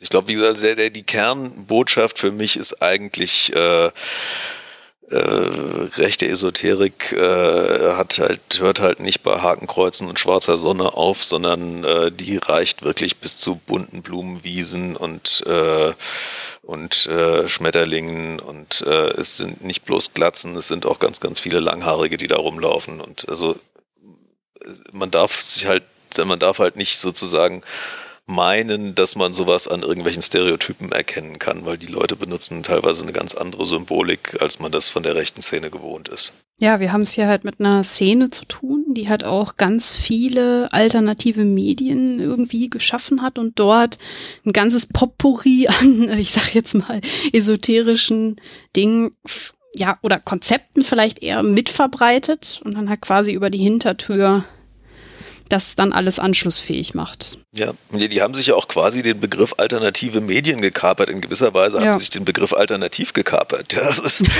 in meiner Schulzeit war alternativ äh, etwas, was ich jetzt also nicht im, im, äh, im antisemitischen Spektrum verankert, äh, verortet hätte, ja. Nee, eigentlich nicht. Das war was Gutes. Wenn man heute nach alternative Medien googelt, findet man wirklich ganz überwiegend äh, Medien aus dem, aus dem rechten Spektrum, ja. Tja. Aber so richtig was dagegen, also dass die irgendwie abgeschaltet werden, also da irgendwie auch, ähm, das hat, das haben, können wir irgendwie nicht, ne? Das, da müssen wir irgendwie anders. Ja, also ich, ich glaube, was es halt gegeben hat, ist, äh, ich hatte Klagemauer TV erwähnt, es ja. gibt ein Parallelportal zu Klagemauer TV namens Jugend TV, was sich also ganz gezielt an Jugendliche richtet, wo also nach einem Eingreifen des deutschen Jugendschutzes doch ein großer Teil der äh, höchst problematischen Folgen, die es da gab, inzwischen nicht mehr online verfügbar sind. Also so, so, so Sachen wie äh, ähm, Organhandel als Entschädigung für den Holocaust? Fragezeichen. Das äh, gibt's also auf, also zumindest als ich das letzte Mal geguckt habe, äh, gab es das noch auf Klagemauer TV, aber das gab es nicht mehr auf jugendtv.net wo halt auch so, so, so durch so Vermischen von oder aus dem Aneinanderhängen von aus dem Zusammenhang gerissenen Aussagen, die teilweise an sich schon problematisch sind, dadurch, dass man sie mit was anderem verbindet. Also ich, ich habe diese dieser Folge in, in, in Organhandel als Entschädigung für den Holocaust tauchte also unter anderem das Zitat auf, Israel steht an der Spitze des weltweiten Organhandels. Ähm, und dann ist dahinter gesetzt dann seine Tentakel reichen über die ganze Welt, wo wir also dieses, dieses, äh, dieses äh, Judenkrake-Motiv äh, haben, was wir irgendwie schon aus dem Stürmer kennen und, äh, und was also äh, die Aussage mit den Tentakeln bezieht sich eigentlich auf den Organhandel. Äh, also ich glaube, dass noch nicht mal unbedingt die Person, die diese Äußerung ursprünglich getätigt hat, was Antisemitisches sagen wollte. Aber so wie es auf Klagemauer TV dann dargestellt wird, kommt es halt antisemitisch raus. Ja. Da wird einem schlecht. Äh, absolut, ja, ja. Und das, wie gesagt, das gab es also äh, von Jugendlichen moderiert, ganz gezielt auf Jugendliche ausgerichtet auch. Und das gibt es tatsächlich nicht mehr. Also das ist da auch, da, da ist tatsächlich rechtlich dagegen vorgegangen worden. Und äh, ja, ich meine, wenn jemand den, den Holocaust leugnet oder zur Gewalt gegen, gegen Ausländer aufruft oder sowas, dann kann man da natürlich rechtlich dagegen vorgehen, aber gegen diese, gegen Leute, die ganz bewusst sich dadurch diesen Graubereich lavieren, äh, ich meine, die machen das ja gerade so, dass man sie eben nicht, äh, ja. eben nicht rechtlich auf die Pelle rücken kann.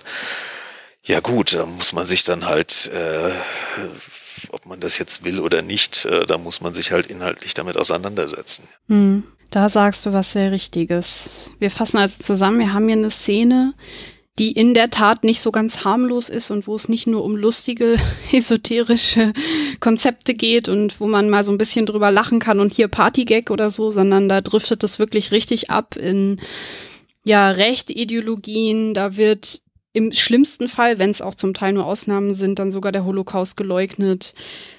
Insgesamt wird halt das Motiv benutzt, dass man irgendwie von Mächten äh, regiert wird und dass man ähm, quasi sich davor schützen muss. Und im meistens ist es sowieso der Jude. Ja, das ist so das, was dann immer im Hintergrund steht. Ja, das genau. wird meistens nicht so deutlich ausgesprochen. Das steht dann zwischen den Zeilen. Ja, ich denke mal, dass man vor allem halt das deutsche Volk stärken will und das ist sowieso alles und der Aria und hast du nicht gesehen, ne? Halt die typischen Motive. Und um das zu finanzieren und anschlussfähig zu machen, werden sehr häufig dann eben aus der Esoterik-Szene Dinge benutzt, die man teuer verkaufen kann. Und um das halt zu erkennen, müssen wir Quellenkritik betreiben, wir müssen ganz genau hingucken, was wir uns anschauen und äh, aufklären und den Leuten eben genau diese Botschaft mitgeben. Genau, dann bedanke ich mich bei dir, Holm, dass du mir einen Überblick über dieses Thema gegeben hast. Und ich möchte dich natürlich nicht weglassen, bevor du einmal von deinem Buch erzählt hast. Ja, also ähm, ich habe ja äh, vor zwei Jahren kam ja das mein erstes Buch raus, relativer Quantenquark, was also noch zumindest in ganz großen Teilen eher, eher unpolitisch war. Ähm, ja, jetzt mit Verschwörungsmythen bin ich eigentlich auch äh, auf der Schiene geblieben, dass ich gesagt habe, ich möchte mich äh, auf das konzentrieren, was man konkret naturwissenschaftlich hinterfragen kann, weil ich eben Naturwissenschaftler bin.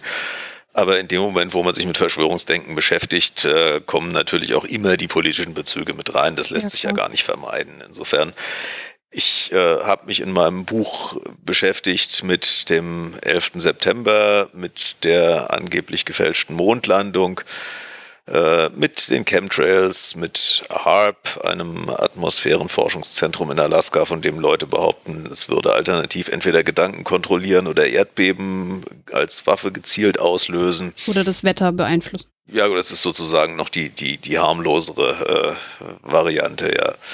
Wobei auch das also mit, mit äh, einer, einer Sendeleistung von irgendwie 180 mal 10 Kilowatt äh, das Wetter zu beeinflussen, ist auch irgendwie eine, ein sehr ambitiöses Vorhaben, wenn man bedenkt, wie viel Energie in den Wetterprozessen ja. Äh, dann bis, bis hin halt zu den, den abstruseren Sachen mit Neuschwabenland und den Reichsflugscheiben und äh, einem Thema, womit ich also nie gedacht hätte, dass ich mich damit ernsthaft mal würde beschäftigen müssen, äh, nämlich den Flacherdlern. Also, dass wir also, äh, allen Ernstes im 21. Jahrhundert äh, Leuten erklären müssen, dass die Erde eine Kugel ist. Das ist äh, äh, gehört zu den Dingen, die eigentlich einen so fassungslos machen, dass man irgendwie gar nicht, äh, dass Leute also Social Networks und und und und äh, 4G-Mobilfunk in ihre Smartphones verwenden, um anderen zu erzählen, die Erde sei eine Scheibe. Das ist ein, einfach ein, ein, Ausmaß an Absurdität, das man äh, kaum, äh, kaum begreifen kann. Aber es ist halt tatsächlich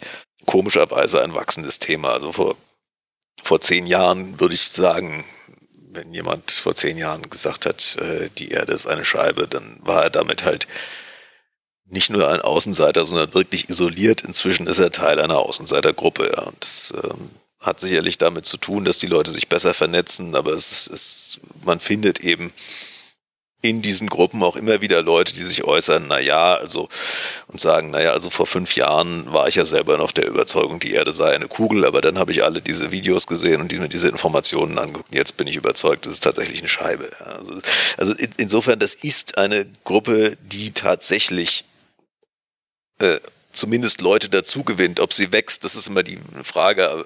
Aber äh, sie, sie gewinnen Leute für sich und das äh, alleine ist, ist irgendwie ja, eigentlich schwer zu begreifen. Aber insofern habe ich mich bei allen diesen Themen so damit beschäftigt, ähm, wenn man es mal ernst nimmt, wie ist eigentlich die naturwissenschaftliche Argumentationslage dazu?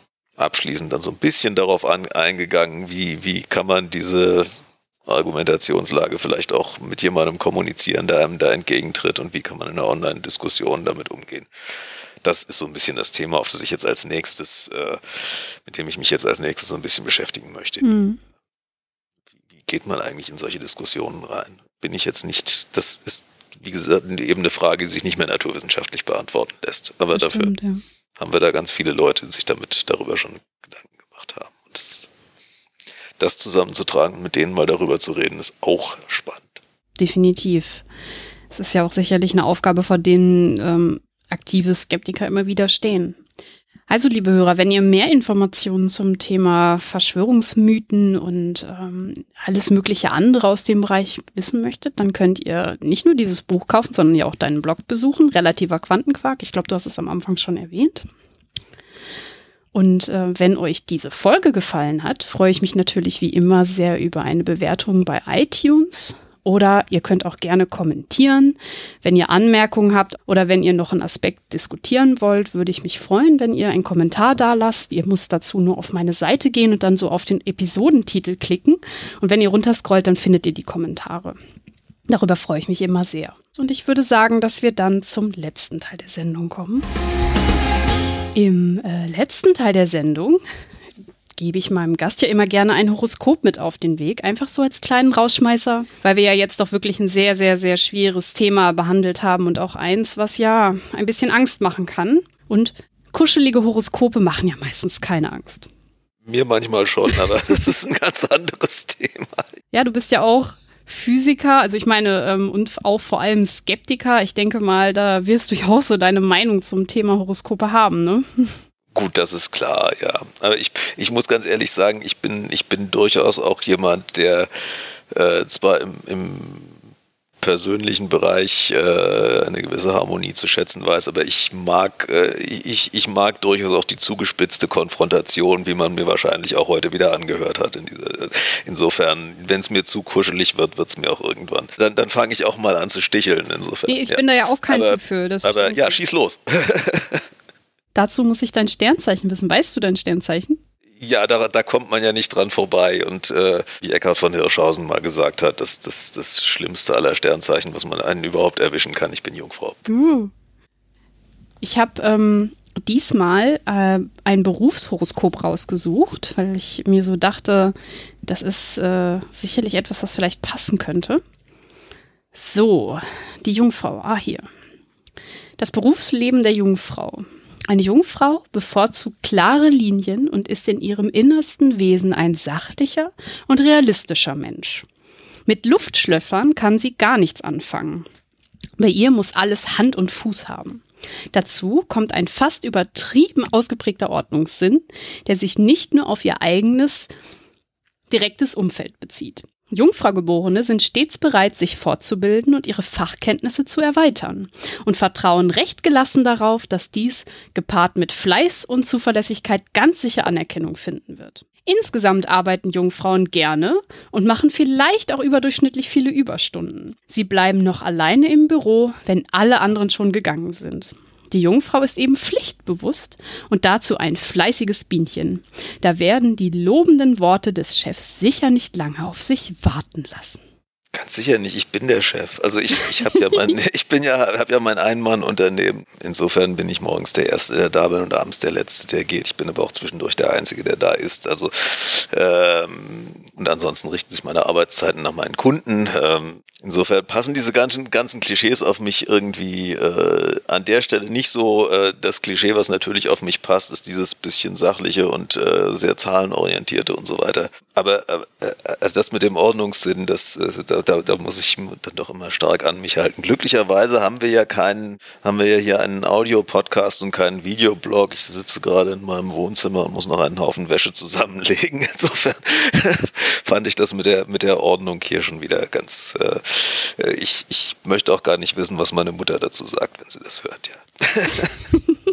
Also ich muss ja sagen, das ist ja schon wieder so typisch, ne? So äh, ähm, könnte jetzt irgendwie zu allen passen, weil ich meine, das möchte man doch gerne. Also halt, wer denkt denn nicht, dass er fleißig ist und möchte möchte also möchte man echt also, also dieses dieses typische äh, Jungfrau-Profil, was man immer um die Ohren gehauen bekommt, mit sachlich und pedantisch und ordentlich und fleißig und äh, will, will man das wirklich? Also vielleicht war das also Interessanterweise weißt du, dass das ein typisches äh, Jungfrauenprofil ist. Ist das so?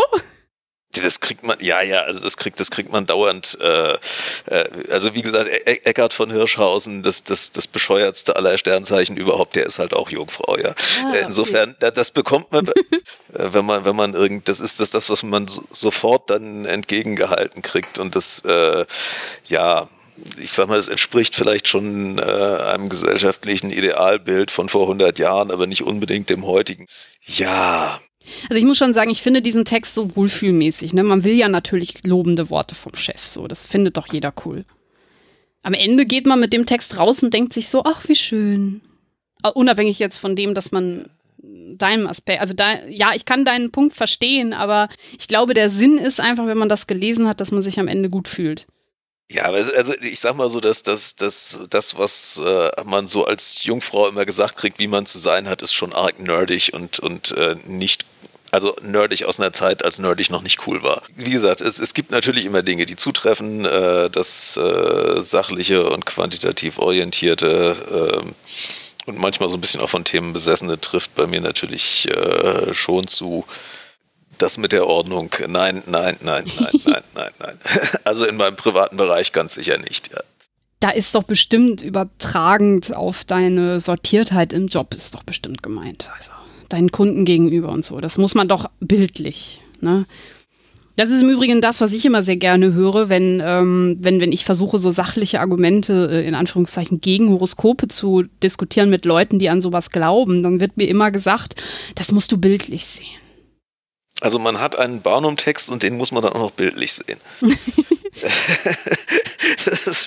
ich weiß nicht, ich hatte ja das Vergnügen, jetzt in den letzten äh, sechs Monaten ja verstärkt mit Leuten äh, zu sprechen, die das ja wirklich glauben oder halt da auch, äh, ja, das für die zum Leben dazugehört. Ne? Also halt hm, irgendwie, hm. wenn, wenn jemand Neues kommt, dann wird gefragt, welches Sternzeichen bist du? Hm. Ich stehe daneben und denke so, warum fragst du das? Warum ist das eine wichtige Information für dich? Das frage ich mich bis heute. Und diese Menschen können es mir nicht mal beantworten, wenn ich sie frage. Also das muss ich sagen, das werde ich tatsächlich wenig gefragt. Äh, oder das begegnet mir auch sehr, sehr wenig, dass Leute sich Gedanken über Sternzeichen machen. Das liegt daran, das liegt an unserer Filterbubble. Ja, wahrscheinlich, ja. Also ich muss ja sagen, ich habe das ja durch äh, meinen letzten Arbeitgeber. Ähm, das erzähle ich ja gerne hier im Podcast, dass ich da das Vergnügen hatte, solche ähm, Menschen zu treffen. Und das war für mich wirklich eine Offenbarung. Ich bin den Mädels dankbar, das mal erlebt zu haben, weil wenn wir unter Skeptikern sind, ne, dann denken wir immer, ja, ach, die finden das auch alle lustig. So, das begegnet mir nie. Also in unserer Szene begegnet mir das nicht. Und dann komme ich in dieses ja, Büro ja. und treffe da Menschen, die das glauben. Faszinierend. Äh, sorry für den Rant, aber das musste mal raus. Ja, ja. Okay, dann danke ich dir ein zweites Mal für deine Zeit und ähm, ich hoffe, dass du weiterhin pflichtbewusst und wie ein fleißiges Bienchen ähm, deine überdurchschnittlich vielen Überstunden genießen wirst. Nur solange sie mir Spaß machen, ja. Und ich werde deiner Mutter nicht verraten, dass dein Zimmer etwas unordentlich ist heute. Das weiß die. Okay, und an euch, liebe Hörer, euch wünsche ich auch alles Gute und dass äh, ihr in eurem Job auch ein Lob von eurem Chef bekommt. In diesem Sinne, danke fürs Zuhören und bis zum nächsten Mal. Tschüss!